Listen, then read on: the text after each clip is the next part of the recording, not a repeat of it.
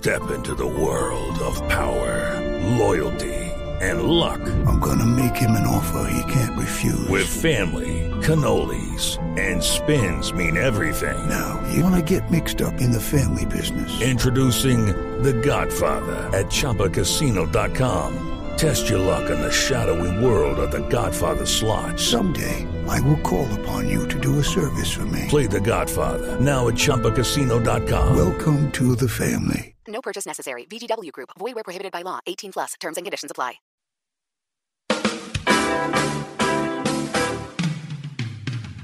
A continuación desde Bogotá, Colombia, en hjck.com, escucharemos literatura al margen. Buenas tardes a todos, bienvenidos a, esta nueva temporada de Literatura al Margen. El año pasado hicimos como cuatro programas, era un intento de programa y, hoy ven, este año volvemos recargados con una noticia que a la HJCK le alegra mucho. Eh, somos 30 mil oyentes 30 mil oyentes en, estos, en esta nueva era de la HJCK. A toda la gente que nos está escuchando, muchas, muchas gracias por sus comentarios en redes sociales, por los correos que, que nos han enviado al equipo, a Clara, Guillermo, Alejandro, Andrés, a toda la gente, a Caracol Televisión, que, que se puso la camiseta con la HJCK y aquí estamos. Estoy, son las 6 y 3 de la tarde, estoy desde Bogotá con un frío inclemente, pero muy bien acompañada en este primer capítulo de Literatura al Margen. Soy nada más ni nada menos que con Mario Mendoza. Mario, bienvenido a la HJCK. Hola, ¿qué tal? Buenas tardes y un saludo a todos los oyentes. Estaba recordando ahora mientras subía las escaleras para la emisora, eh, ¿no era la voz de Álvaro Mutis la que estaba en la HJCK? Por supuesto, era nuestro identificador principal. HJCK El Mundo en Bogotá y era para la inmensa minoría, se decía entonces. Todavía, ¿verdad? decimos ¿Ah, ¿sí? así, ah, la inmensa minoría siguió. Conservamos el gallito okay. que, hizo, que hizo Duque en el 2000 y, y, conservamos la inmensa minoría. Ustedes saben que nos pueden seguir en todas las redes sociales como arroba HJCK Radio, estamos en Instagram, en Twitter. Yo soy Camila Willes y estoy muy contenta porque...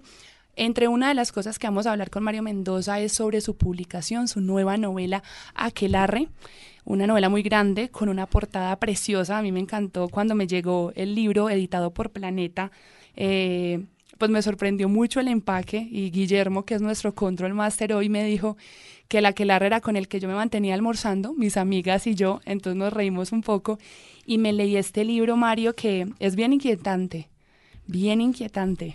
Sí, sí, es una novela de cierre, Camila, es una novela que se inicia con Lady Massacre, sí. eh, pasa por La melancolía de los feos, sigue después eh, Diario del fin del mundo y finalmente se cierra acá con Aquelarre. Me ha acompañado en estas cuatro novelas un mismo personaje que es Frank Molina. El detective. El detective a veces es más protagónico, como en Lady Massacre y en Aquelarre, que es protagonista total. Totalmente. Y, y en las otras dos es un personaje secundario, pero que aparece también como telón de fondo de la ciudad.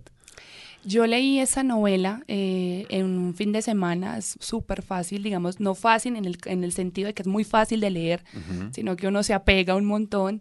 Y, y, Frank Molina me despertó muchas sensaciones porque es un detective, pero no es un policía. O sea, aquí hay una gran diferencia entre los policías, que es esta imagen que tenemos un poco del policía medio, medio facho, el policía también que incumple la ley, que es uh -huh. medio cabecichorlito, pero Frank es alguien alejado, uh -huh. eh, marihuanero, muy solitario, pero muy, muy inteligente.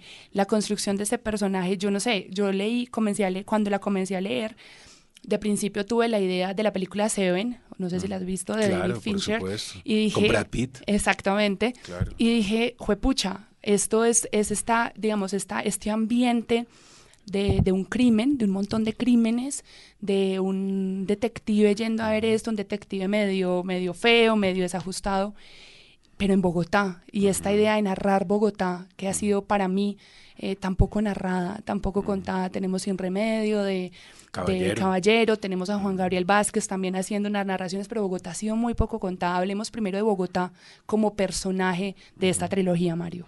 Bueno, eh, yo tuve claro desde el comienzo que había una literatura urbana muy fuerte en México y había una de, de, de, hecho, si yo no recuerdo mal, la región más transparente debe ser del año 57-58 y ya hay antecedentes de literatura urbana. La, la, la literatura urbana de Buenos Aires, por ejemplo, es muy fuerte. Sábato, Cortázar, ¿verdad? Todos ellos han construido un mundo tremendo y que viene desde comienzos del siglo XIX, desde finales del siglo XIX, comienzos del XX. Pero eh, nosotros no, y nosotros no porque la persona que se llevó todos los laureles y que se los llevó de manera más que merecida, por supuesto, porque después nos daría un Nobel, fue García Márquez. Y García Márquez lo que hizo fue construir Macondo. Macondo es un mundo cerrado, compacto, perfecto en sí mismo. Eh, eso dejó de lado otras expresiones que iban surgiendo y la literatura urbana no fue... Eh, como fue visto como el, como el, como el patito feo, como, como el hermano que queda marginal, rezagado, ¿verdad? Como el que no tiene tantos méritos, ni cartones, ni diplomas como el que tenía García Márquez, sobre todo después del premio Nobel. Entonces, eh, quedaron muestras incipientes, quedó Antonio Caballero esa novela, si yo no recuerdo mal, es del año 85, quedó Andrés Caicedo eh, en Cali, quedó una literatura también. Eh, de alguna manera en Barranquilla y una literatura en Medellín que que hablaban un poco de la temperatura de la nueva ciudad latinoamericana. Eh, y Bogotá se fue quedando con algunas voces también que iban saliendo. Roberto Burgos, cantor, Gentecita del Montón de Roberto Rubiano Vargas, que es una colección de cuentos muy poderosa que ganó el Premio Nacional de Literatura del año 81, pero en términos de una estructura fuerte, Bogotá no lograba la carta de identidad literaria. O sea, no era lo mismo que Buenos Aires, no estaba a la altura de Ciudad de México eh, y no estaba mucho menos a la altura de París o de Nueva York o, de, o de Barcelona.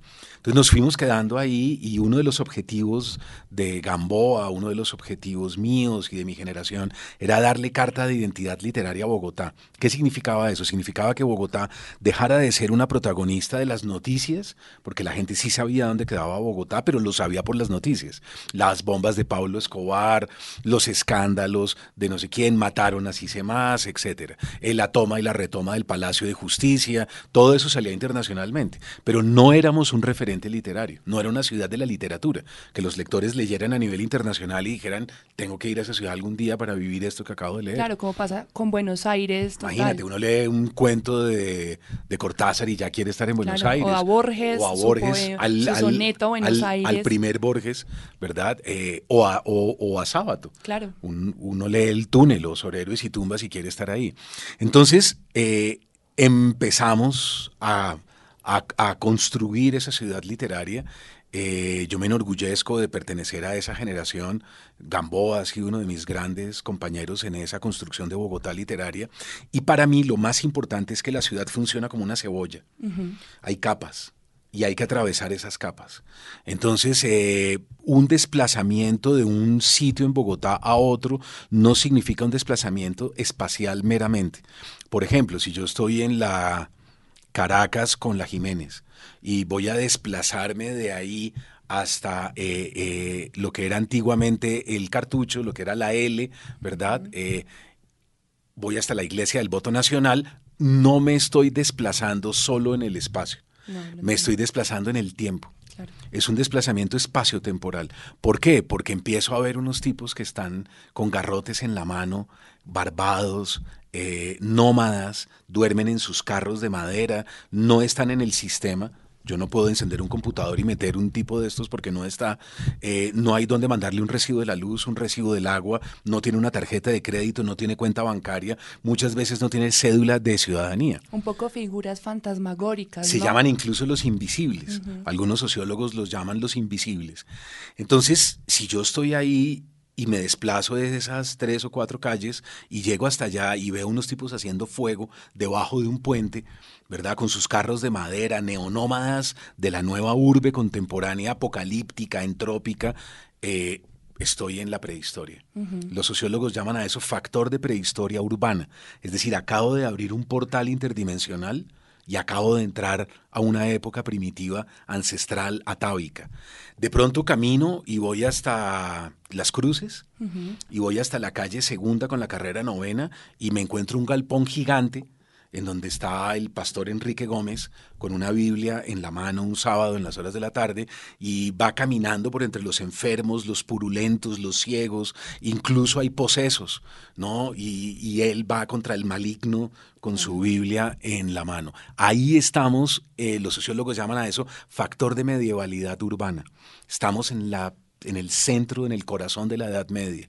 Eh, y de repente camino 20 calles y llego a un sitio en Chapinero, alto, en donde hay un muchacho de 16 años que ha decidido vivir solo dentro de la red, que decidió no salir nunca más de la red, decidió quedarse a vivir virtualmente. Se llaman hikikomoris.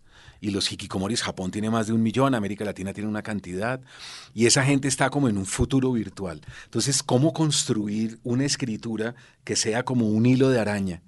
Y que atraviese las capas de cebolla de esa ciudad para narrarla? Esa es la pregunta. Mario, con eso de, de que una ciudad es una, una cebolla, y una de las capas para mí de una ciudad es sin ninguna duda el lenguaje. Por ejemplo, en Medellín, yo soy de Medellín, y el lenguaje que se crea en Medellín para narrarnos a sí mismos, el precursor es Víctor Gaviria, ¿no? Tenemos a Rodrigo D, a la vendedora de rosas, sus poemas, una forma de hablar especial, unas palabras de hablar especial. Sus cuentos, que es muy buen cuentista. Exactamente. De ahí viene un montón de gente, viene Juan Sebastián Mesa, una gente que está haciendo un trabajo duro en cine. Y lo que yo me encuentro aquí, porque, digamos, Bogotá tiene un acento, por ejemplo, obviamente los rolos tienen un acento aunque lo nieguen. Sí, claro. Pero en esta novela ese lenguaje no es el acento, sino es como una torre de Babel de un montón de historias que se conectan una con la otra y uno luego dice, juepucha, este es el lenguaje de esta novela. ¿Cómo fue la construcción del lenguaje de Aquelarre? muy difícil muy difícil y fue muy difícil porque lo, lo principal de Aquelarre, si te diste cuenta y lo acabas de enunciar muy bien, es la estructura. ¿Verdad? Es una estructura muy compleja. Son, son 20 capítulos con tres personajes. Pero eh, lo que me costó más trabajo fue nivelar el suspense, ¿verdad? Hay, un, hay, un, escritor paisa muy bueno en eso, que es Mejía Vallejo, ¿recuerdas? Aire de tango, etcétera, que son, que son grandes manejadores del suspenso, saben controlar el lenguaje y dosificarlo y dosificarlo y dosificarlo. Entonces, para mí lo más difícil era que las tres historias llevaran el mismo ritmo y fueran creciendo en el suspense, pero controlándolo, para poder llegar al tiempo, al final. Porque te diste cuenta que hay un, una especie como de clímax, claro. hay, hay unos leitmotivs y hay un, y hay un clímax que coinciden los tres. Entonces, eso era muy complicado, eso era muy difícil. Entonces yo me demoré meses haciendo la estructura la, la estructura fue para mí, dibujar esa estructura fue lo más difícil. Entonces tenía que coincidirme todo con todo. Tú puedes hacer un ejercicio y es leerte solo un personaje, leerte solo el otro personaje y después el otro y también se puede leer así. O sea, podríamos algún día, si quisiéramos hacer un homenaje a esa novela con la editorial o algo por el estilo, podríamos publicarla de las dos maneras. Claro de manera horizontal o de manera vertical. Y después tuve claro también que tenía que manejar los tres narradores. El narrador de primera y el narrador de tercera son relativamente conocidos para los de literatura y para los lectores también. Un narrador de primera persona es yo, fulano de tal, estoy haciendo esto, abro la ventana y veo lo siguiente. Eh, un narrador de tercera persona es un narrador omnisciente. Aquella mañana Mario Mendoza se levantó y abrió la ventana y vio que tal cosa, ¿verdad? Y por eso es un narrador que es como Dios, que todo lo sabe. Pero aquí, aparte de esos dos, hay un narrador de segunda persona del singular, que es muy difícil. Y es como, no sé, yo lo sentí así, como una conciencia, ¿no? Como, no sé, a veces la conciencia habla así, como estás haciendo esto. Exactamente. No te gusta lo que estás haciendo, pero a pesar de eso estás sonriendo. Exactamente, eso es. Es un narrador que tiene una voz muy ligada al inconsciente. Y la pregunta con el, narrador de segunda persona es dificilísimo porque la pregunta es quién está hablando. Claro. En el narrador de primera, yo lo sé, porque lo cuenta y dice soy fulano de tal. En el narrador de tercera sé que está como un dios omnipresente, pero en el narrador de segunda, ¿quién habla? ¿Quién, quién dice eso? ¿Quién es esa voz, ¿Quién está contando la historia?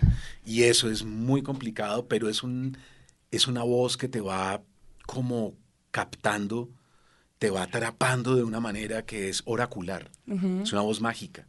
Entonces, de alguna manera uno va quedando atrapado y por eso yo arranco la novela con esa voz y la cierro con esa voz.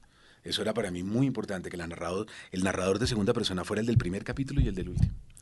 Son las 6 y 16 de la tarde. La gente que apenas se conecta a www.hjck, estamos con Mario Mendoza. Empezamos hablando de Aquelarre, su última novela que seguramente ustedes van a poder comprar ahorita en la Feria del Libro de Bogotá, que ya se llega.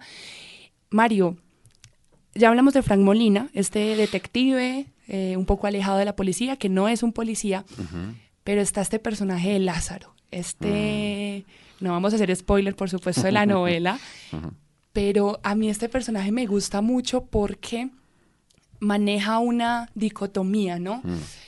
Y eh, es un médico eh, y esta idea de la vida, ¿no? De la carne y la vida y la carne y la vida. Y hay una parte muy, muy interesante que me encanta de la novela y es cuando intentan hacer este Frankenstein, entonces le dan mm. sangre a una pierna, sangre, o sea, que mantienen vivos unos ojos.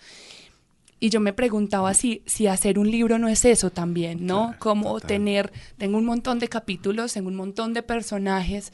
Y tengo que construir un Y esa sangre es tuya además, o sea, ¿cómo es eso? Sí, sí, sí, así es.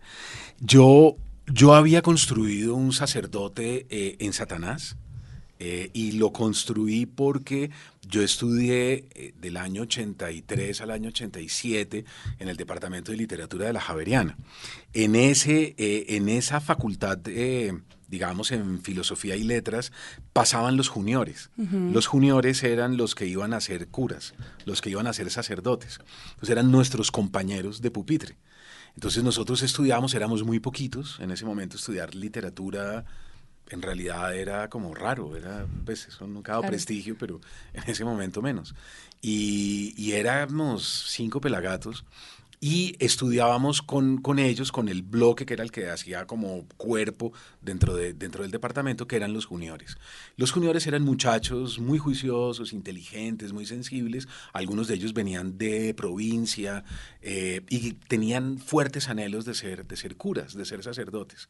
Algunos tenían una vocación más marcada que otros, pero siendo jóvenes tenían todos una misma característica, y es que estaban atrapados en un conflicto terrible que era la carne, el voto de castidad.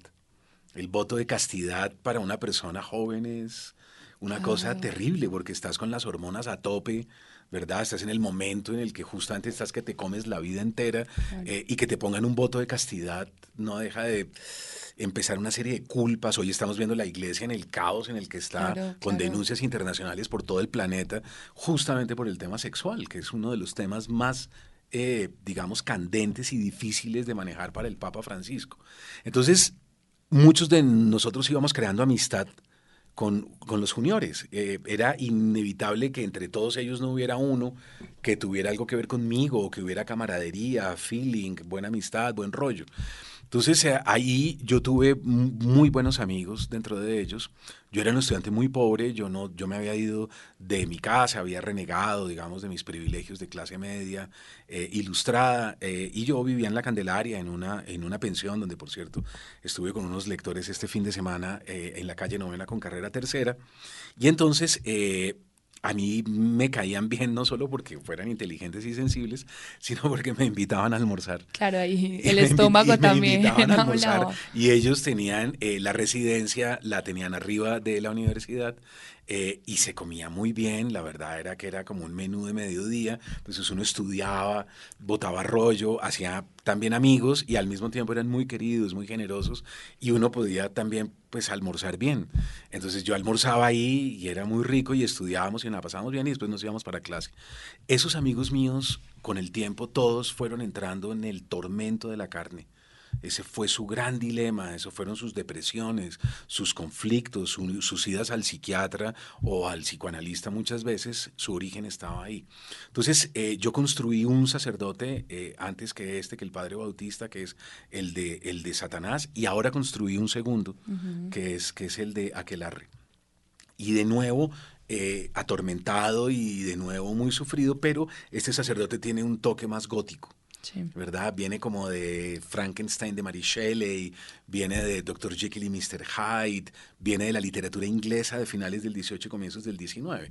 La Londres de comienzos del 19 es una Londres tremenda, porque no hay, eh, digamos, todavía eh, una división sana de aguas. Sí. eh, eh, en Londres La los- peste las pestes son las enfermedades. Eh, voy a decir algo en Filbo justamente el día de la presentación, pero el hacinamiento de esa Londres era más alto que el de Bombay hoy en día.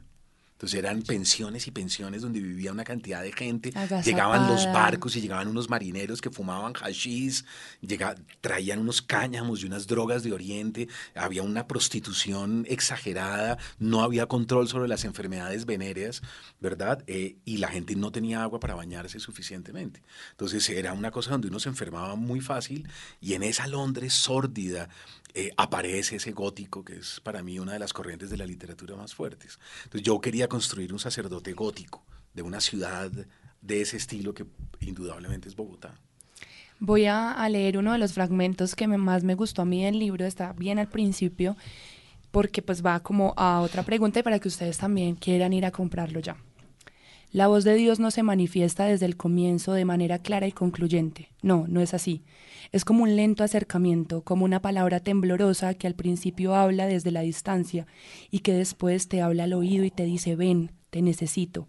Entonces uno sabe que ha sido convocado, que ciertas alegrías de las que disfrutan los otros hombres no son para uno, que no te casarás, que no tendrás unos niños corriendo por la casa, que no ahorrarás pensando en comprar un carro o una, un carro nuevo ni una vivienda mejor y que tampoco te llamarán la atención los lujos de los hoteles, ni la comida exquisita de los restaurantes elegantes, ni las mercancías importadas de los grandes almacenes. No, lo tuyo no es la materia, sino el espíritu. ¿Qué es lo de Mario? La materia, el espíritu. ¿A qué no fue convocado Mario? Es que me hiciste recordar que, claro, algunos de ellos consideraban su carrera religiosa con, con una enorme vocación, es decir, ellos hablaban de Dios de una manera... Yo les, yo les preguntaba, ¿usted cuándo supo que se iba a dedicar a esto? Y ellos hablaban de momentos de revelación, de, de epifanía, de todo. Que también es un poco, digamos, una excitación erótica, ¿no? Como un orgasmo. Absolutamente. Por eso el cantar de los cantares Claro. es un texto erótico para, para hablar de Dios. Casi siempre uno usa la metáfora erótica, la del amor profundo, no, no erotismo en el sentido solo del cuerpo, sino, sino del amor total, porque se parecen Claro. que son por- porque son experiencias que pasan por lo indecible, por lo innombrable, donde el lenguaje fracasa, porque el lenguaje siempre fracasa cuando entra a la experiencia erótica profunda y a la experiencia mística. Entonces muchos de ellos hablaban de esa manera y a mí me pasaba algo raro y era que pues yo no iba a tener una vocación religiosa, por supuesto, pero yo entendía la literatura igual. Para mí era igual. De alguna manera yo era un junior más. Yo era un sacerdote más. Solo que lo mío no era Dios. Lo mío era la literatura. Pero yo la entendía de ese modo. Para mí también la literatura era un llamado. Que es una cosa rara, es una cosa extraña, porque uno es convocado y eso es uno de los grandes dilemas de la vida. Si uno acude o no acude a ese llamado. Hay gente que ha sido convocada y no acude. Claro. Y eso es terrible. Toda la vida se quedan. Puedes ganar mucho dinero, puedes ganar prestigio, puedes casarte con una mujer extraordinaria o con un hombre, en el caso de una mujer, tener hijos, eh, lograr éxito, entre comillas. Y siempre vas a sentir allá adentro que te llamaron y que tú no tuviste el coraje de asistir a ese llamado. Entonces, para mí era una experiencia absolutamente religiosa. Para mí la literatura era entendida de ese modo. Entonces, acá yo entiendo bien al personaje porque yo lo que pongo en el personaje es de alguna manera también la fuerza de mi propia vocación en ese momento. Uno sabe, digamos, ahora como ya eres un escritor reconocido, ahorita te hago un montón de preguntas que nos mandaron a Twitter, las ventajas, entre comillas, de, de escuchar ese llamado, ¿no? De, de ser convocado, de asistir. Pero debe haber unas desventajas, debe haber un precio que pagar Ah, no, también. ¿Qué, qué precio has pagado? Mira, hace poco me, me enfermé eh, en el High Festival a comienzos de este año. Y, y terminé finalmente en una clínica y terminé entrando a cirugía y bueno, en fin.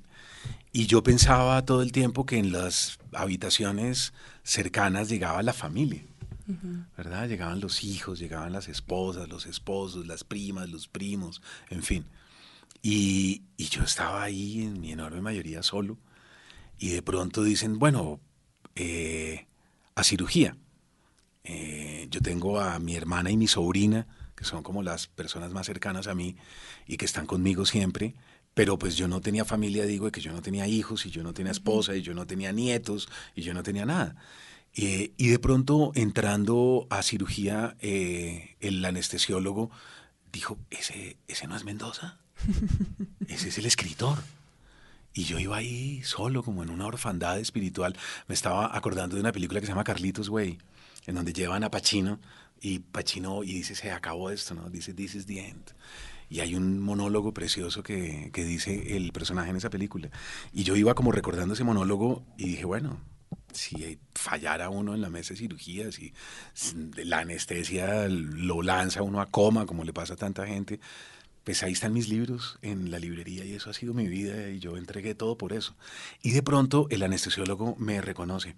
Yo, yo, lo, yo lo escuché de lejos y ya cuando entro a cirugía me dice ya el cerca y me dice, maestro Mendoza, yo tengo muchos libros suyos en mi casa, mi esposa y yo lo admiramos profundamente y yo le dije, viejo, dame un buen viaje. Por favor, dame un buen viaje. Si es definitivo, que sea bueno. Y si voy a regresar, que también regrese bien. Y me dijo, fresco, todo bien. Y me dio la mano y me parece tan, me parece un momento increíble porque yo siempre en, en, los momentos más absurdos o en las circunstancias más extrañas aparece un lector. ¿no? Y aparece una fraternidad y una camaradería que yo he venido descubriendo que esa es mi familia. Y esos son mis hijos, como entendí a mis alumnos en la universidad cuando fui profesor, que los entendí como hijos espirituales, hoy entiendo que de alguna manera mis lectores son parte de mí y son mi familia. Y, y yo tengo en ese sentido algo que es muy religioso, yo creo que es muy místico, es muy honesto, es muy de corazón a corazón. Y cuando me desperté, le dije, ¿qué tal? ¿Cómo estuvo todo? Y me dijo, no, perfecto, todo en orden, todo bien. Y la otra gente se vomitaba y la otra gente, porque la llegada de la anestesia le causa a una cantidad de gente una cantidad de problemas o puedes incluso convulsionar. y tenían mareos y de todo, y yo estaba perfecto. Y creo que era mi lector, ¿verdad? Que me había acompañado y que había estado conmigo. Entonces, eh, uno paga precios, la soledad, uno paga precios, el, el monólogo al, al, final de la vida, el, el, el, monologar desde la mañana hasta la noche en un apartamento, uno con sus personajes y con sus libros y todo es muy duro, es muy difícil. No es lo mismo ser soltero a los 30 o a los 35 que a los 50 o después de los 50. Eso es una categoría que es solterón que es distinto, que eso es otra, un beato, que eso es otra cosa completamente distinta. Pero, pero siempre hay una factura en todas las decisiones, uno no Claro. lo puede tener todo, Claro. ¿no? Y yo prefiero pagar esta, que es, que es la mía. Mario, yo iba a hacer dos preguntas. eh, son las seis y media de la tarde, el tiempo se va un montón, se va muy rápido. 9 de abril, bueno, esta fecha, ahorita hablamos de, de esta fecha especialmente, pero iba a preguntarte eso. Yo creo que, digamos, uno en el periodismo tiene la idea, claro, yo escribo, pero tengo fuentes, entonces estoy hablando con gente viva todo el tiempo, o si no, con fuentes documentales, en fin. Claro. Pero ¿cómo es eso de estar lidiando con un montón de personajes que siguen siendo igual, digamos, la voz de uno, creados por uno mismo? ¿A quién le habla? ¿A un psiquiatra? ¿A un amigo? ¿Cómo, ¿Cómo no volverse loco en medio de esto? Porque las historias tampoco, y yo en una entrevista que vos hiciste con Marlon Becerra decías, mi propuesta también y mi reto también es hablar desde una violencia no contada y cómo esta violencia no te toca a ti, no te aporrea a ti. A ver, yo, yo creo profundamente en lo que se llama violencia transpolítica. La violencia transpolítica es la violencia que está en el sistema, en el corazón del establecimiento. Entonces, hay una violencia política. La violencia política viene de fuera. Son actores del conflicto que de alguna manera amenazan el centro del establecimiento, que son las estructuras de poder. En el caso colombiano, esa violencia política es paramilitares, guerrilla y narcotráfico con todo lo que traen sus matrimonios y sus negocios cruzados, porque hay paramilitares con narcos, guerrilla con narcos, un poco cruzado todo con todo. Pero digamos que esa violencia está más o menos clara. Esa no es la violencia mía. Esa no es la de mis libros. No, mis libros no hablan de esa violencia. Lo mío no son traquetos, sicarios, matones, no para paracos, guerrillos. Eso, eso no está en mis libros.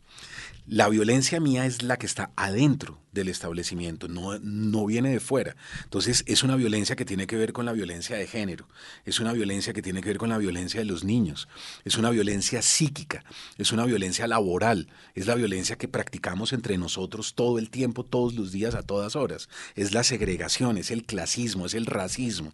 Es decir, el origen de esa violencia somos todos nosotros. Yo siempre dije algo a lo largo de los últimos años que era que a veces no se entendía bien, y es que la violencia política se lleva todos los titulares de prensa en su mayoría y la mayor visibilidad, pero eso ocultó la otra. Y, y, se consideró que la otra era menor.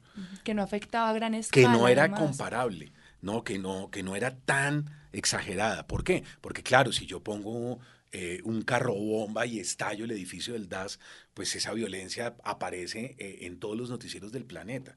La otra, si yo maltrato a mis trabajadores en una empresa, pues eso no sale en ningún lado. Hace menos ruido. Hace menos ruido, pero es más eficaz. Claro. Precisamente por la invisibilidad. Entonces yo lo que dije fue eso y mira, llegamos al plebiscito. Y cuando llegamos al plebiscito, empezó a mostrarse en nuestra sociedad una cosa rarísima, y era que el problema de Colombia no eran las FARC, el problema de Colombia no eran los guerrilleros, los 8, 10 mil, lo que fueran, ¿verdad? Los 12, 15 mil que estuvieran en las montañas con los fusiles al hombro. Ese no era nuestro problema. El problema éramos nosotros mismos. Claro. Y empezó la violencia entre nosotros. Y empezó Twitter y empezaron las redes sociales y empezó Facebook y empezaron todos contra todos y se empezó a mostrar que el mayor problema de violencia, de odio generalizado, era nuestro. Y eso es lo que está en mis libros. Es decir, a mí lo que me pareció increíble era que yo no me hubiera dado cuenta antes porque luego fue que lo reflexioné, a mí me dio muy duro cuando perdimos el, el, plebiscito, yo había hecho una campaña muy fuerte para que, para que votáramos y para que saliéramos a defender el proceso de paz, y de pronto cuando yo veo eso, yo, pero esto estaba en mis libros, ¿por qué? Si yo lo sabía a nivel inconsciente, ¿por qué conscientemente no fui capaz de entender lo que estaba pasando? Pero bueno, fue una reflexión que me costó mucho tiempo. Esa es la violencia que está acá y es muy difícil para un narrador encarnarla estar metido ahí es una forma de esquizofrenia. Y, hay que cargar las consecuencias psíquicas de ese proceso. Por ejemplo, a mí me costó a Aquelarre cerca de tres años, cuatro años, y vivir cuatro años con esos personajes. Es con Lázaro en el hombro. Exactamente, es muy duro. Es muy duro, sí, es muy duro. Eh, 6 y 33 de la tarde voy a leerte unas preguntas que te hicieron aquí un montón de gente en Twitter. Dice Nicolás MCR, mi libro favorito es La ciudad de los umbrales y pregunta, ¿cómo fue la experiencia de la publicación de su primer libro? Fue muy difícil. Eh, yo había, eh, digamos, yo primero mandé los textos a concursos, que creo que es como lo que hicimos todos. Entonces eh, yo había ganado una mención en un concurso de cuento que se llamaba en esos años el Jorge Salamea y yo quedé en segundo lugar en Medellín. Ese fue, eso era algo patrocinado por una empresa que se llamaba Trasempaques Limitada, que eran unos paisas chéveres que le apostaban como a la literatura y a los jóvenes talentos y a la gente que estábamos empezando a escribir. Yo ese premio no lo pude recibir porque me fui con una beca para España. Eso era el año 87, entonces mi papá, que era un profesor de la Universidad Nacional, yo le pedí el favor que fuera a recibir el premio. Y entonces fue bellísimo porque mi viejo eh, le pagaron tiquetes y le pagaron un hotel y de todo, y él estaba dichoso y feliz. Eh, y luego, muchos años después, me enteraría que había firmado libros en mi nombre sin decirle a la gente que era el papá del escritor, sino él de una vez dijo, sí, sí, claro, y lo trataban como el escritor y él iba firmando y puso firmas y autógrafos. Eh, y yo recibí unos pocos pesos. después de eso seguí mandando.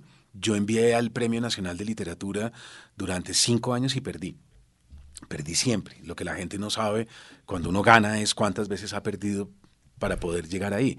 Y yo perdí todas. Yo perdí en el 90, perdí en el 91, perdí en el 92, perdí en el 93, en el 94, en el 95. No, perdón, en el 94 y en el 95 gané. Y gané con un, con un libro de cuentos que es en realidad mi primer libro, que se llama La Travesía del Vidente. Entonces, La Ciudad de los Umbrales salió publicado primero, pero en realidad es mi segundo libro. Y el primero fue ese, entonces yo gano el Premio Nacional de Literatura, me da una alegría enorme, gigante, me parecía mentira haberme ganado el Premio Nacional de Cuento, eh, y, pero ese libro se demoró mucho en salir, ese libro salió hasta varios años después, creo que fueron tres años, como en el 98, y mientras tanto con esos pequeños titulitos, con ese pequeño palmarés que yo tenía, me presenté en Editorial Planeta, que en ese momento quedaba eh, en la séptima con 33, 34. Soraya, que está aquí conmigo, que es la jefe de prensa de Planeta, lo recordará porque ella trabajaba ahí, eh, y yo presenté La ciudad de los umbrales, a ver qué pasaba. Y, lo publicaron, por fortuna para mí, porque me parecía mentira, pero pues tuve muy pocos lectores, obviamente mis, mis, mis alumnos, yo era profesor de literatura en la Javeriana, y a los dos o tres años salió el libro de cuentos, que para mí fue una enorme alegría. Bueno, vamos con otra pregunta de Smith Barbosa. Dice Mario Mendoza no tiene libro malo, por ende todos son mis favoritos. Y la pregunta es, ¿cómo poder resistir la cosa, la cosa entre comillas, Sí, de- si estamos plagados de ella por doquier? ¿Existe una manera de sobrevivir a ella, más allá de la lectura del realismo degradado? Salud. Qué gran pregunta. Qué gran pregunta. Se refiere a Buda Blues, ¿no? Se refiere a un la cosa. The Think es un establecimiento que incluso lo que se le pone se lo traga, se lo chupa y termina Un agujero procesándolo. Exacto, es un agujero negro. Entonces nosotros estamos muy controlados a nivel de las emociones, muy controlados a nivel de las ideas, muy controlados a nivel del deseo. Porque deseamos lo que el establecimiento nos va fomentando, nos va per- permitiendo de tanto mirar yo publicidad sobre mujeres delgadas, de cierta manera, rubias, eh, blancas, etcétera, empiezo a desear eso. Claro. Entonces, si desde chiquito abrí cuadernos y vi mujeres con ese estereotipo, con ese concepto de belleza, yo ya empiezo a ser controlado en el deseo. De la misma manera empiezo a desear hoteles, viajes, lugares por la publicidad. La publicidad en realidad es una mecánica del control del deseo. Entonces yo voy deseando lo que el establecimiento me va proponiendo. El concepto de éxito, el concepto de triunfo, todo está absolutamente controlado. Entonces salirse de ahí es muy difícil, muy complicado. Entonces yo creo que leer es eso, por eso digo que leer y escribir son formas de resistencia civil, porque yo creo que abriendo interdimensiones, pasándome a otras dimensiones de conciencia, voy escapando del control de la cosa, voy, voy zafándome de alguna manera de esas mecánicas del deseo, porque ese es un paquete completo. A uno le venden todo un paquete. Claro. Tienes, tienes que ir al gimnasio, tienes que, tienes que ser delgado, tienes que rendir de cierta manera, tienes que ser exitoso, mm, un buen puesto, eh, esperamos lo mejor de ti, ¿no? Claro. Eh, A esa edad eres que muy hacer no sé inteligente, eres una persona muy inteligente. eh, creo que puedes en esta empresa tener mucho futuro, vas a ser un gran líder acá para y poco a poco te van cargando y te van cargando y te van cargando hasta que te demuelen, hasta que te dejan completamente destruido. Ese, ese paquete es un paquete completamente destructor. Y además estamos en la sociedad del rendimiento. La sociedad del rendimiento es que ya el capitalismo ha acelerado vertiginosamente la producción. Entonces, estoy acelerado permanentemente. Entonces ya la cocaína no es suficiente, el termo de café no es suficiente, la Coca-Cola no es suficiente y empiezo a meter metanfetaminas, empiezo a meter drogas de más alto impacto para poder aguantar el ritmo de ese establecimiento. Entonces, lo que hay que hacer es frenar, lo que hay que hacer es parar y decir uno no, no, yo no, yo no permito esto y volver a una lentitud que es la que da la lectura. Es por, yo algo que detesto son los cursos de lectura rápida. Claro. Me parece que eso es el colmo ya, ¿verdad?, de la perversión de, de la cosa. Yo creo que la lectura lo que le da a uno es lentitud y lo aplaca, lo calma. Uno está todo el tiempo y el celular es eso. Eh, el celular es un vértigo en donde también estoy controlado, ¿verdad? Humberto Eco tiene un texto maravilloso contra el celular que se los recomiendo mucho que está en internet, en donde demuestra cómo me van esclavizando a través del celular, cómo yo termino siendo un esclavo sometido por completo a esas lógicas y a esas dinámicas. La lectura no tiene ese frenesí. La lectura implica ir página por página, renglón por renglón, palabra por palabra. Por eso hay gente que no puede leer porque vienen muy acelerados. Claro. Y entonces leer es como, no, después, ahora, ahora no tengo tiempo. Que no se permite la relectura, Sí, sí, por no, ejemplo. no, no, no, no puedo. Ahora no, ahora no. No, no, espere, fresco, eso es lo que le viene bien. Deje el celular ahí, tire esa vaina a un lado, siéntese en un rincón y abra la conciencia. Y empieza uno a resistir. Empieza uno a decir, no, no me creo esto, no me creo esto, no me creo esto. Y empieza uno a abrir una dinámica diferente. Yo creo que la lectura es eso. La lectura son viajes permanentes para nuevas mecánicas del deseo. Mario, hablando de eso, me, me hiciste acordar, ayer hicimos un especial sobre Billie Holiday porque el domingo estaba, era el aniversario de su, de su cantante, nacimiento. uf, la Y- cantante blues gringa. Exactamente. Entonces, ayer hablábamos eh, con un especial eh, de, de Billie Holiday. Nos estuvo con nosotros un argentino, David Beitelman, y él dijo algo que me acuerda lo que, acuerda lo que vos estás diciendo, y él dice, Billie Holiday, su mayor triunfo fue haberle dicho no al entretenimiento.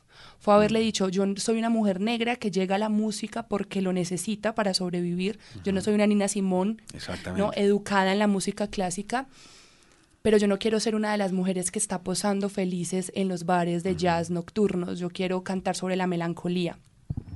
Y lo que pienso acá es que vos sos un escritor famoso, vos sos un escritor al que le han hecho muchas entrevistas, vos sos un escritor muy leído, pero a pesar de eso no perteneces a un mm, círculo de entretenimiento. Y yo creo que eso es una decisión política también. Absolutamente. ¿Cómo, cómo se, se, planta uno frente a eso? Qué gran pregunta, increíble. Porque yo creo que hay dos fuerzas que son las fuerzas centrípetas y las fuerzas centrífugas. Las fuerzas eh, centrípetas son las que van hacia el establecimiento, hacia el centro, lo que acabábamos de decir de la cosa. Tienes que hacer esto, tienes que triunfar, tienes que lograr, cómprate un nuevo carro, en fin. Y hay fuerzas que van hacia el borde, que van hacia la periferia, que van hacia los extramuros, ¿verdad? A nosotros nos han asustado con esas fuerzas la gente que vivía en ese borde en los 70s, 60s y 70s fue muy bien vista. Se llamaban outsiders. Y era gente que se daba cuenta de las perversiones del establecimiento y guardaban una posición crítica.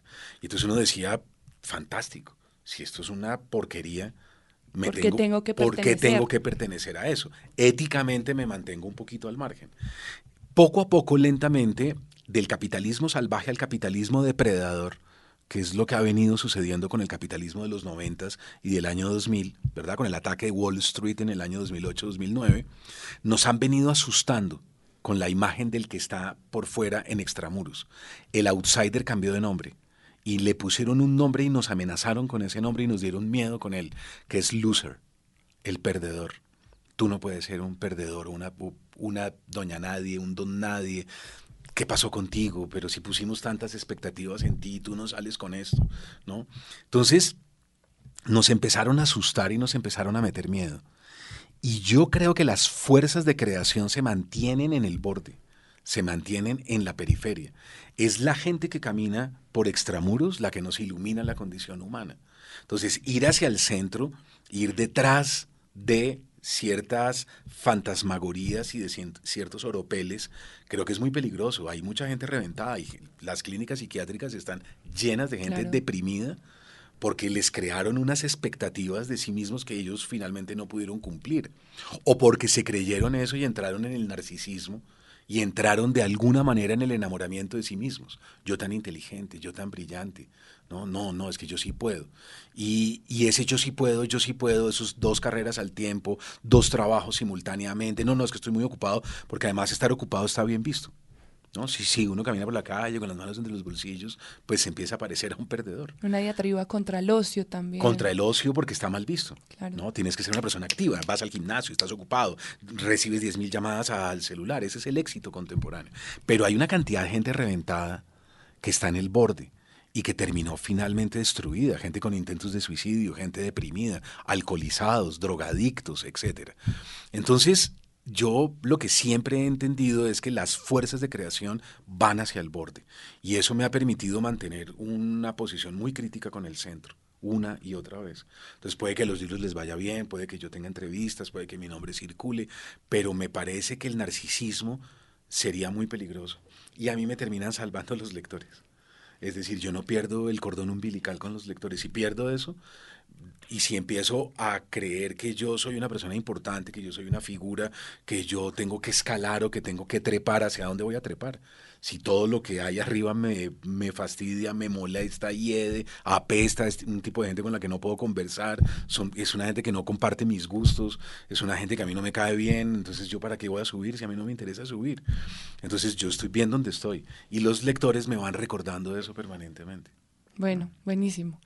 Son las 6 y 45 de la tarde. Vamos a entrar a una de las partes que más nos gusta de literatura al margen, porque le ponemos como un poquito de música a, a esta situación.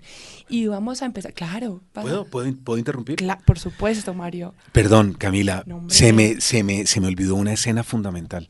Hace unos años eh, estaba en México y estaba con Paco Ignacio Taibo, dos, el escritor mexicano que viene ahora para Filbo, justamente, y quería contarte esa imagen que se me fue y por Adelante. eso te interrumpo de manera un poco grosera. Eh, y es lo siguiente, eh, se acabó eh, la Feria del Libro del Zócalo porque había una marcha de los trabajadores del sector eléctrico y, esa gente iba, iba para el Zócalo. Entonces se tocó levantar los libros y tocó levantar los stands y dijeron los escritores que se quieran devolver pues se devuelven y los que no pues salgan a marchar y apoyar a los trabajadores. Y yo dije, no, salimos a marchar y apoyar a los trabajadores, por supuesto. Entonces salimos, hicimos una pancarta, no sé qué, con Paco Taibo y con otros escritores, y nos eh, parchamos, nos, nos hicimos frente eh, al- a uno de los museos que está ahí cerca del Zócalo, y nos hicimos ahí. Y de pronto, ¡pum! vimos venir a la avanzada de los, de los trabajadores. Ese día se tomó el Zócalo, un, un millón de personas estaban ahí en el Zócalo. Yo nunca había visto tanta gente. Y la avanzada de repente reconocieron a Paco y dijeron, sí, es él, es él, es Paco Taibo. Ahí está, ahí está. Y se acercaron los trabajadores a saludarlo de una manera que yo jamás en mi vida había visto. Yo nunca había visto a gente del sector eléctrico, eh, del sindicato de los trabajadores abrazando a un escritor y dándole las gracias. Y yo dije, ¿qué estoy viendo? ¿Qué, qué, qué es esto? Luego me enteré que Paco coordinaba con Paloma Saiz Tejero, con su esposa, algo que se llama la Brigada para Leer en Libertad, que es que leen en hospitales, eh, leen eh, en las cárceles, leen en todas partes y leen en las fábricas. Y a veces llegan a las fábricas y están, por ejemplo, las mujeres en los telares haciendo cosas o pegando botones y ellos llegan y le dicen, hola, ¿cómo están? Pedimos un permiso acá, vamos a leerles un cuento de Mario Benedetti. Sigan trabajando tranquilas, frescas y les vamos a leer esa historia. Y les leen el cuento de Benedetti. Entonces resulta que Paco había ido a ese sindicato y ellos lo conocían porque él les había leído.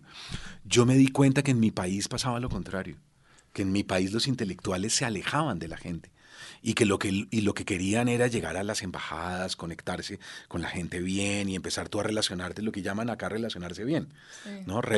De bien, bien. con la gente de bien.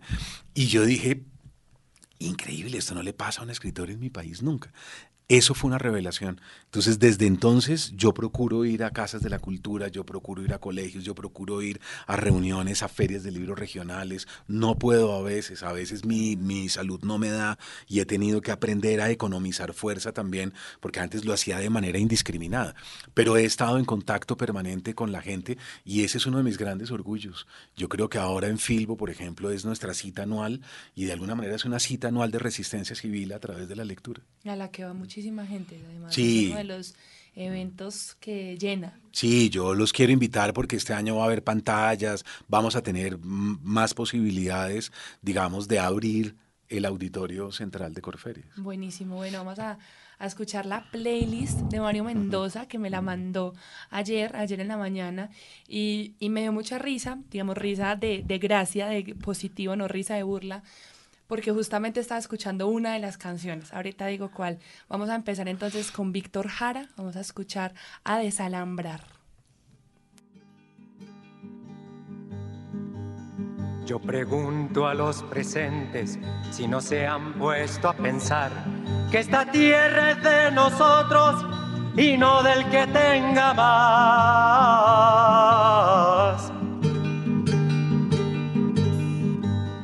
Yo pregunto si en la tierra nunca habrá pensado usted que si las manos son nuestras, es nuestro lo que nos dé. A desalambrar, a desalambrar, que la tierra es nuestra, es tuya y de aquel, de Pedro y María, de Juan y José.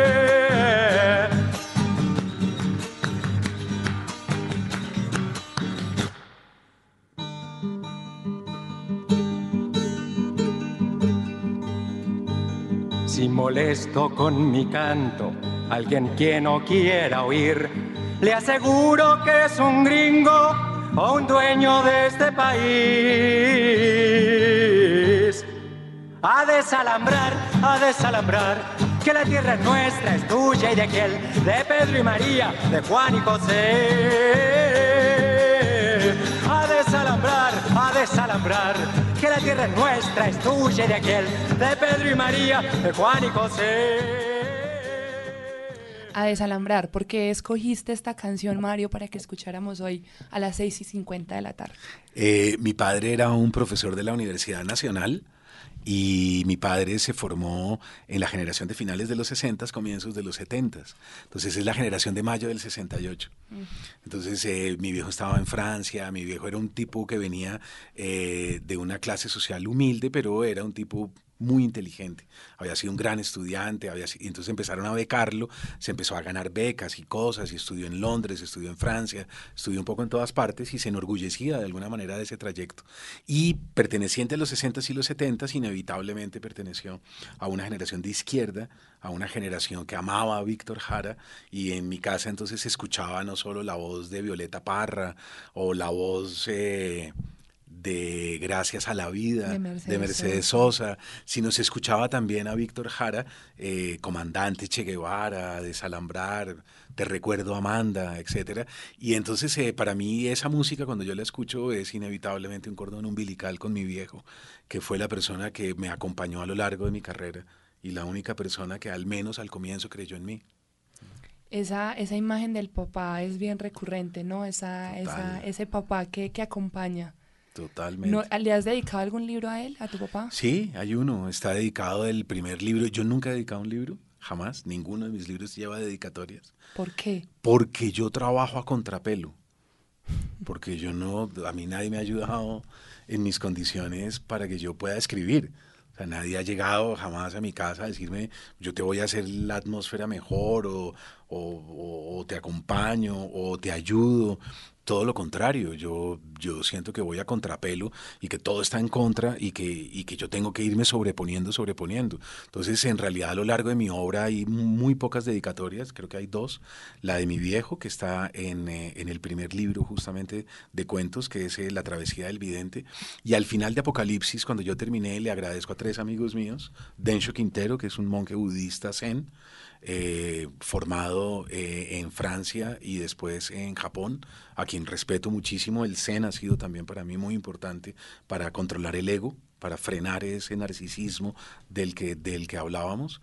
Javier Gil, que es una persona eh, de, que viene como de artes plásticas y que fue la persona con la que, a la que yo le robé mucho conocimiento, fue mi gran amigo, todos fuimos en algún momento roommates también, compartimos apartamentos de solteros y casas de solteros, y el filósofo de la Universidad Javeriana, que todavía es profesor de filosofía moderna, Gustavo Quirola que es como mi hermano eh, y que hemos estado toda la vida juntos, y de ahí viene mi formación filosófica. Entonces yo tengo una formación de filosofía moderna, Deleuze, eh, Virilio, Guattari, etcétera, una formación de plásticas que viene de Javier y una formación de literatura de Oriente y de budismo zen a la que le debo sobre todo que es Densho. Eso se nota mucho en mi obra, esa mezcla está ahí permanentemente. Bueno, en el segundo nombre sí te voy a pedir ayuda para que me ayudes a pronunciarlo y es Burel. Buré, una canción de Jethro Tull. Entonces, que suene Ured Guillermo ahí, ayúdanos.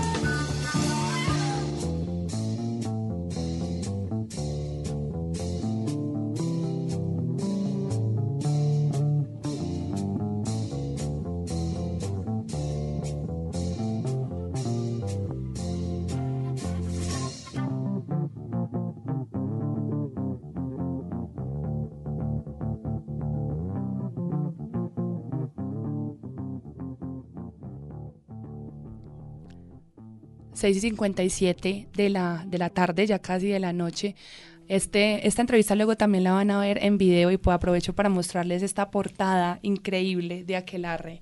Un libro increíble. Búsquenlo, búsquenlo y no sé, digamos, esto es algo muy personal que se supone que un periodista no debería hacer, pero para mí es completamente revitalizador hablar con alguien como Mario y que nos pasa esta gran playlist, esta que estamos hablando, que uno está lleno de voces todo el tiempo y aquí no escuchamos a nadie, Mario, pero escuchamos a alguien. Este es Jan Anderson eh, con Jethro Tull, uno de los mejores grupos de rock sinfónico de los 60s y 70s. Eh, yo llegué a, a, este grupo por un viejo amigo mío del colegio Refus, Pablo Chape, que me enseñó todos sus discos. Gracias, Pablo. Uy, sí, le debo la vida porque Jethro me ha acompañado desde siempre. Y alguna vez Jean-Pierre Rampal, el, el, flautista, le preguntaron qué que, que, que, se sentía ser el mejor flautista del mundo. Y él dijo, el mejor flautista clásico del mundo. Ok, y, hágalo y, bien. y entonces le dijeron, ¿por qué? Dijo, porque no olviden a Jan Anderson de Jethro Tull. Entonces él es cantante y flautista y es muy raro escuchar rock en donde el instrumento protagonista sea la flauta, la flauta traversa. Mario, ¿vos qué responderías si yo en ese momento te preguntara qué se siente ser el mejor escritor de Bogotá, de Colombia, del no, mundo? No, yo creo que mis colegas se molestarían mucho con esa pregunta. Eh, no, yo no, yo no tengo conciencia de eso. Yo lo que siento es que he dejado la carne en el asador, eso sí. Yo lo dejé todo. Ahora que te decía que había estado enfermo, es porque terminé aquel arre. Y, y, al terminar a, la, a finales del año pasado me enfermé llegando a vacaciones con una peste espantosa y después colapsé y terminé en la clínica y era porque yo siento que mi cuerpo no podía más. La escritura de esta novela, como te diste cuenta, yo creo que solo cuando terminen el libro sabrán y entenderán esto que estoy diciendo, es que colapsé por completo porque dejé toda mi fuerza ahí. Entonces yo no sé si eso lo convierte uno en el mejor o no, pero sí lo he dado todo, eso sí, sin duda. Bueno, vamos a escuchar ahorita la última canción, la que estaba escuchando justo cuando Mario me mandó este correo y es Me Quedo Contigo. Yo lo estaba escuchando, hay varias versiones. Yo la estaba escuchando en la versión que hizo Rosalía en los premios Goya. Ah, que es preciosa.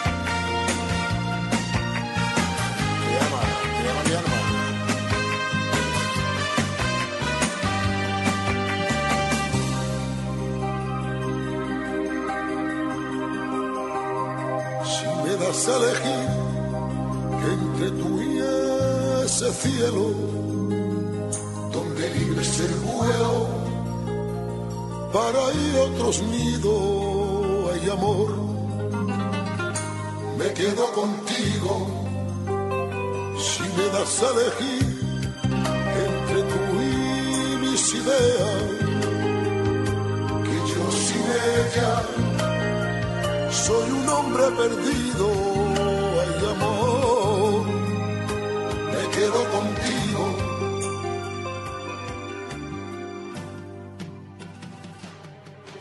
Aquí le estamos robando tiempo minuticos a Estación Jazz y Blues de Andrés Murcia y Alejandro Carvajal, que hoy van a hablar de la historia de Pink Floyd y Aerosmith, nada más ni nada menos. Mario, me quedo contigo.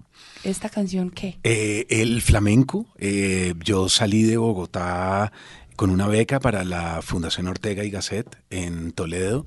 Eh, y en unas vacaciones, como en una semana, la gente se fue a Italia y a París y no sé dónde, pero yo no tenía un peso.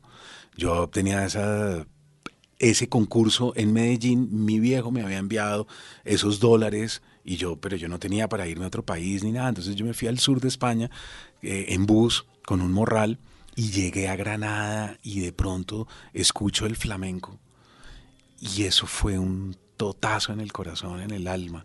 Eh, luego bajaría hasta África, yo logré bajar hasta Marruecos, hasta Ceuta y Melilla y de ahí a Tánger.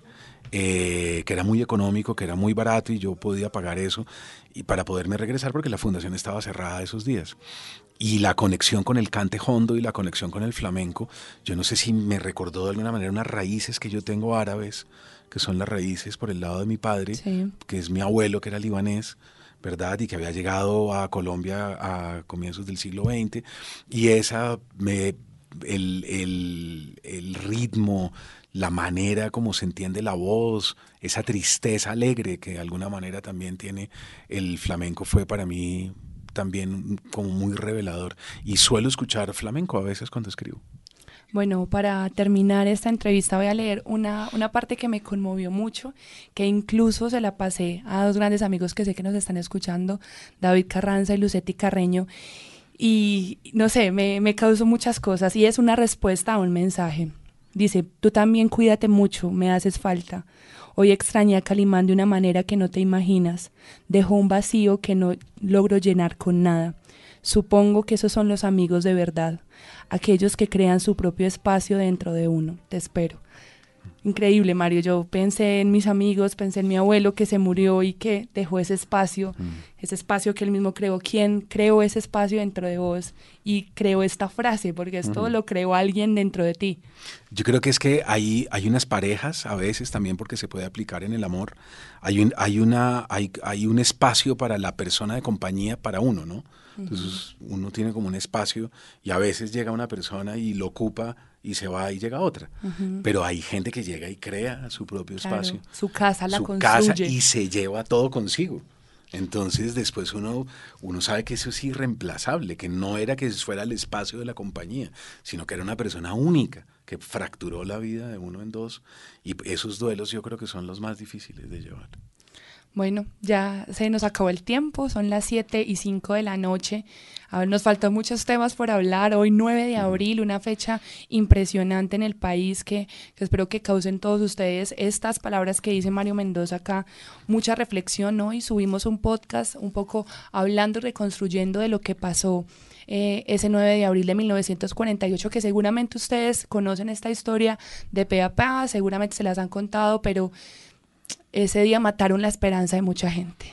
No, hay gente que no sabe en realidad lo que pasó. Acuérdense que Roa eh, eh, venía de, de, consultar a un mago. Exacto. ¿Verdad? Un Gladgert ¿verdad? Que era, el, era un quiromántico que le leía la mano.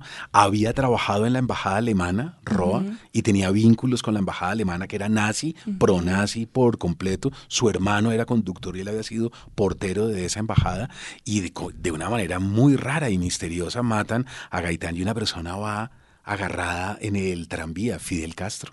Nada más. La primera vez que Fidel Castro ve una revolución la ve en Bogotá y la ve el 9 de abril del año 48. Entonces cuando Fidel entra al, en el año 59 a La Habana y triunfa la revolución cubana, lo que tiene en su memoria es el 9 de abril del 48. Creo que Fidel tenía 21, 22 años en ese momento y estaba en Bogotá ese día. Bueno, ahí está. Uno nunca sabe todo de la historia. Entonces por eso hay que estar todo el tiempo leyendo. Y en este podcast que hicimos tenemos una voz de nuestros archivos, tenemos gente que le hizo un homenaje a, a Jorge Eliezer Gaitán y tenemos un discurso, un fragmento de un discurso de Jorge Eliezer Gaitán que me conmovió también mucho y decía, ya no estamos solamente para la belleza del cuerpo, sino para la búsqueda y la magia del espíritu. Mm. Y yo creo que seguimos en esa búsqueda. Mario, muchas gracias por estar aquí en la HJCK. A ti muchas gracias por tu lectura tan impecable. Gracias a toda la gente que se conectó. Sé que se conectó mucha gente desde Medellín, desde Cúcuta, desde Bogotá. Eh, yo soy Camila Willes y dentro de ocho días volvemos a escucharnos en Literatura al Margen.